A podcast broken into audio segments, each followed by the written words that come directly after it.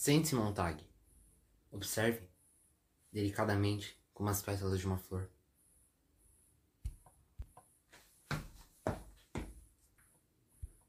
Acenda a primeira página, acenda a segunda página. Cada uma se torna uma borboleta preta. Linda, não é?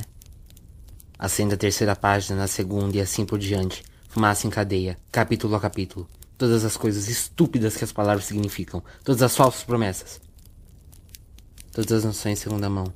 E filosofias gastadas pelo tempo.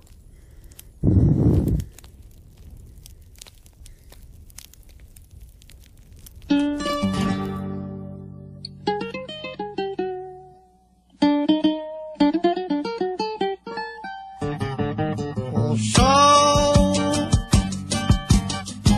de brilhar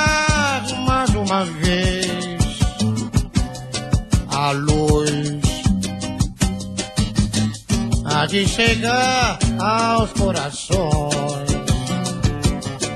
do mal.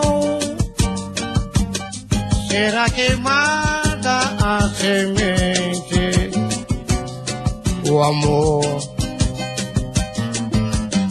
será eterno novamente.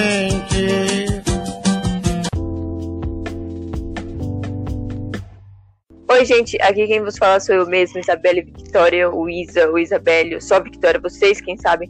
Bom, abrimos hoje o nosso podcast com o juízo final de Nelson Cavaquinho, justamente para discutir sobre o nosso tema de hoje, a realidade distópica criada por Ray Bradbury, onde os livros foram proibidos.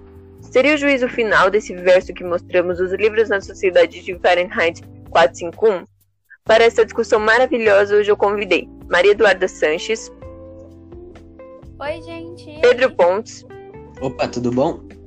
e Lucas Dines. Tudo bem, galera? Então, bora começar. Vamos falar um pouquinho primeiro da origem do livro e do autor. Hum, Pontes, solta a voz. O Bradbury, ele nasceu em Waukegan, Illinois, Estados Unidos, em 22 de agosto de 1920. Porém, ele passou a maior parte da sua infância com a família em Los Angeles. Sua primeira obra foi Rollerbottom's Dilemma, no estilo de ficção científica, que foi lançado em 1938. Porém, não estamos aqui para falar desse livro, sim de Fahrenheit 451, que é um romance lançado em 1953. É interessante ver o que significa Fahrenheit 451, que é literalmente a temperatura em que o papel queima. Mas qual é a história do livro? Bom, é, o livro conta a história do Guy Montag, que é um bombeiro em uma sociedade onde os bombeiros são chamados para atear o fogo e não apagá-lo. Mas atear o fogo num lugar bem específico, nos livros. Isso porque ele faria as pessoas pensarem o que não é bom para paz e estabilidade. Até que, uma, até que ele conhece uma garota chamada Clarice, que o faz questionar essa realidade. Então, não só sobre os livros, mas também porque a esposa dele vive interagindo com pessoas que não existem e porque essas coisas são desse jeito. E o que parece ser comum lá para eles não é para nós leitores, então é um contato imediato. Até que chega um momento em que o Montag ficou fascinado com o que a Clarice lhe disse. Ela que inclusive é dada como morta, e ele começa a salvar os livros. Inclusive, uma passagem muito marcante onde uma senhora ajuda a colocar fogo em si mesma para morrer com os próprios livros. E nisso, ele salva uma Bíblia, e nos é revelado também que aquela só é a primeira vez que vamos ver ele salvando, porque ele já fazia isso. E tem um momento onde ele começa a falar com o capitão dele se é realmente verdade que antes o bombeiro apagavam os fogos e não acendiam. E ele realmente confirma isso e diz que é comum que isso aconteça e com o passar do tempo e que eles sempre sabem quando alguém está guardando o livro. E se isso ocorre, eles têm 24 horas, senão isso causaria muitos problemas. Mas é meio lógico que numa sociedade com tanta gente não houvesse uma única alma que fosse capaz de também salvar os livros. Nisso, Montag conhece o Faber, que era um professor, e eles juntos começam a bolar um plano de quebrar o sistema.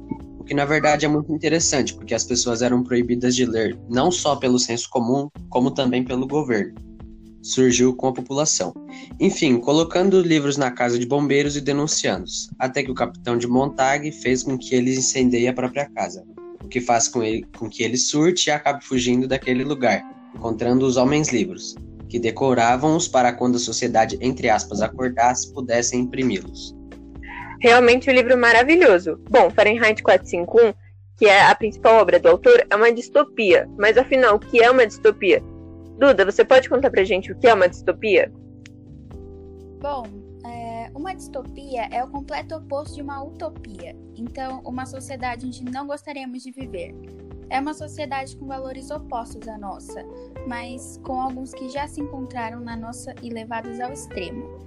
Então, na sociedade do Montague, as pessoas não querem ler os livros, o que é uma sátira à queima dos livros feitas pelos sistemas totalitários, como a Alemanha nazista fazia. E o interessante é saber que não é tão distante assim, porque o classicão Capitães da Areia foi queimado no Estado Novo do Getúlio Vargas. Ler. Mas por que nessa sociedade as pessoas não podem ler? Essa eu acho que é a parte mais interessante do livro. As pessoas não querem ler porque querem paz e estabilidade total. Então o autor acaba falando que o livro não dá senso crítico. E vocês acham que isso ocorre na sociedade atual? Eu, na verdade, acho que isso não ocorra na sociedade. Eu tenho certeza. Saiu um relatório em 2020 sobre a quantidade de livros que um brasileiro lê em média por ano. E é bizarro pensar que a gente lê apenas dois livros. E pior ainda, perdemos esse tempo todo para ler coisas em redes sociais, porque somos o país que mais consome conteúdo. Mas nada que não saia da superficialidade. E eu vi um caso numa aula que um prefeito estava proibindo a população de ler. Assustador. Exatamente, um absurdo total. É, eu queria comentar sobre um, um caso que aconteceu muito similar a uma coisa que ocorre no final do livro. Bom, é um alerta de spoiler. Tem um momento em que os Sabujo matam um ser qualquer na rua para a população se tranquilizar que o monstro, que seria o Montag, não está solto, e também porque iriam perder a audiência. E esse momento me lembrou do sequestro do ônibus 174, onde uma professora grávida infelizmente foi assassinada por pressão das câmeras. Uh, ocorreu na luz do dia, então todos os lugares estavam cobrindo, e a polícia se destabilizou com isso e acabaram matando-a. Eu também ouvi falar de um jogo que tem essa ideia de um mundo mais distópico, onde você é controlado pelo governo. Então decidi pesquisar sobre alguns dias antes. O jogo se chama We Happy Few e nele tem um de três personagens para viver sua história que se procede assim. Tentando esconder horrores ocorridos no passado, o governo inventou uma película chamada Joy, a qual as pessoas a, a qual deixa as pessoas felizes. Porém, a mesma tira qualquer tipo de senso moral e deixa as pessoas facilmente controláveis. Vi também que a empresa do jogo se inspirou nas obras Brasil, 1984 e Admirável Mundo Novo. Não, não, não, não, calma aí. Peraí, não vamos entrar em outra distopia. Qual que é a relação? É, concluindo a minha ideia, então a relação que eu vi entre o jogo e o livro é o controle que o governo toma sobre seus cidadãos de formas diferentes, sejam elas queimando livros, distorcendo fatos ou até mesmo espalhando mentiras, por exemplo. Na primeira parte da narrativa, Montag é de certa forma ameaçado pelo Sabujo no corpo de bombeiros, que é mais tarde re revelado que Montag estava sendo vigiado por ele. É, eu queria aproveitar o gancho das distopias e dizer que existem as consideradas distopias clássicas, são a tríade de 1984, Admirável Mundo Novo e Fahrenheit 451. E eu queria pedir licença à mediadora para falar como é interessante que a esposa do Montag fosse obcecada por essa espécie de reality show que tem nessa sociedade, nessa sociedade do Fahrenheit. Só que isso fica mais interessante se trouxermos para a atualidade, onde o Big Brother, que é o modelo de reality mais conhecido, foi criado justamente com a ajuda de outra distopia, 1984. Reality que, inclusive, vem numa crescente gigante com a pandemia. Eu estava falando com a minha irmã sobre isso, para ela estudar comunicação. Ela comentou que também é por estarmos numa espécie de meta-confinamento.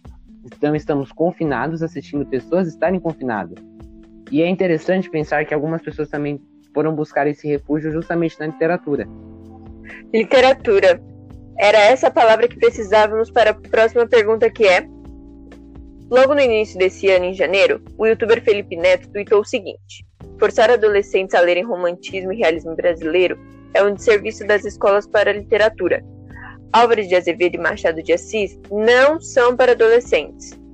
E forçar isso gera com que os jovens acha, achem a literatura um saco. O que, que vocês acham dessa informação? Um desserviço à humanidade. Um desserviço com quem estudou anos para falar se uma coisa beneficia ou não, né? Engraçado que os britânicos leem Shakespeare, os franceses Victor Hugo, mas o Brasil? Ah, O Brasil não deve cobrar senso crítico das pessoas. A literatura é a transformação do real. É nela que estamos retratados os sentimentos humanos e as diversas formas de relação do homem com aquilo que sente.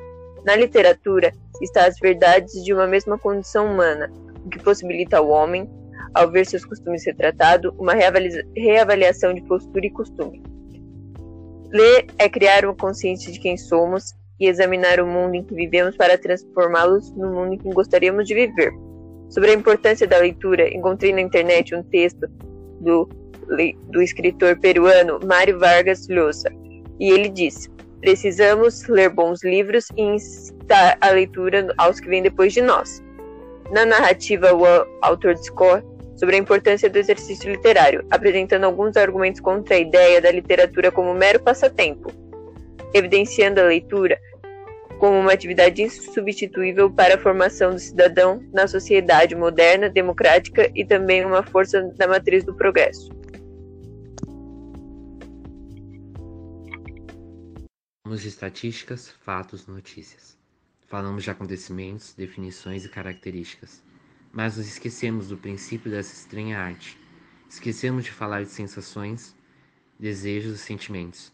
Esquecemos de falar sobre descobrirmos o ser humano como um todo com palavras e a única coisa que eu poderia estar falando é sobre literatura. Começamos isso falando se o juízo final da música poderia ser os livros na Sociedade de Fahrenheit 451. Agora, peço-lhes como a fênix no final da obra me mostrem a sua mais sincera opinião da arte do ser humano. Despeço-me e lhe pergunto: qual o melhor assunto?